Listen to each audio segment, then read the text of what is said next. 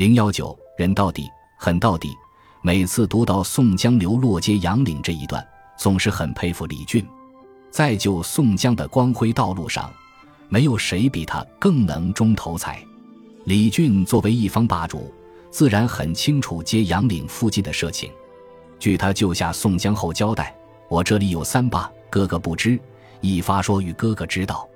接杨岭上岭下便是小弟和李立一霸。”揭阳镇上是他弟兄两个一霸，浔阳江边做私商的却是张衡、张顺两个一霸，以此谓之三霸。镇上这两个兄弟分别是穆弘、穆春，都是地主阶级出身，不但放租，还热衷于收取各种保护费。按照李俊的解释，这三霸都是一伙的，而且都是心黑手辣的关心社会治安人员，而且都有欺生的性格特征。宋江先是因为给了打把式卖艺的薛勇几两银子，惹得穆弘、穆春兄弟要追杀他，宋江狼狈出逃。之后，宋江跑到了浔阳江上，被张衡同学劫持。此时，穆弘、穆春兄弟在江边要宋江，张衡根本不给面子。就在宋江性命瞬间不保的时候，李俊同学带着同威同猛及时出现，再次救宋江于万分危急之时。这是不是太巧了？李俊显然一直注视着宋江的动向，并随时准备救宋江于千钧一发之际。现在我们看看张衡同学和他弟弟张顺的简历。我弟兄两个，但赌输了时，我便先驾一只船渡在江边静处做私渡。有那一等客人，凭省灌百钱的，又要快，便来下我船。等船里都坐满了，却叫兄弟张顺。也扮作单身客人，背着一个大包也来乘船。我把船摇到半江里，歇了橹，抛了锚，插一把板刀，却讨船钱。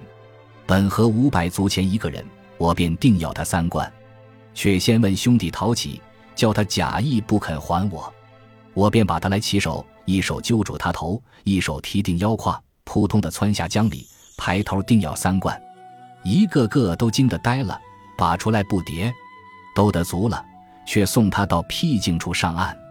我那兄弟自从水底下走过对岸，等没了人，却与兄弟分钱去赌。那时我两个只靠这道路过日。按说穆家兄弟也好，张家大哥也罢，都是李俊的哥们儿。对这些哥们儿杀人如麻的特征，他不可能没有做过调查研究。既然如此，宋江要过界杨岭，可不是简单的登山、坐船等旅游项目。而是一次关系到生死存亡的凶险之旅。李俊这么聪明，对这一点难道不知道吗？知道，但他就是不说，他就要看着宋江一步步羊入虎口，然后才开始自己的拿手好戏——虎口拔牙。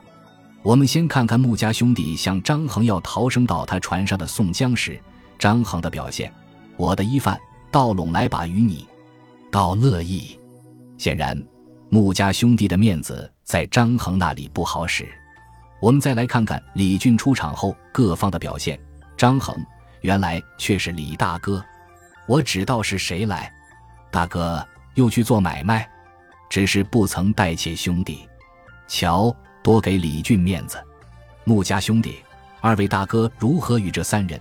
这三人是宋江和两个押送工人，熟，都是大哥。这哥俩很给李俊的面子。瞧见了吗？张衡也好，穆家兄弟也好，都对李俊毕恭毕敬。李俊早已经恭候宋江四至五天了，等这么久拜师宋江，结果轻易的就放宋江上路了，而且还不告诉张、穆等兄弟要照顾宋江，他是不是神经系统不够正常？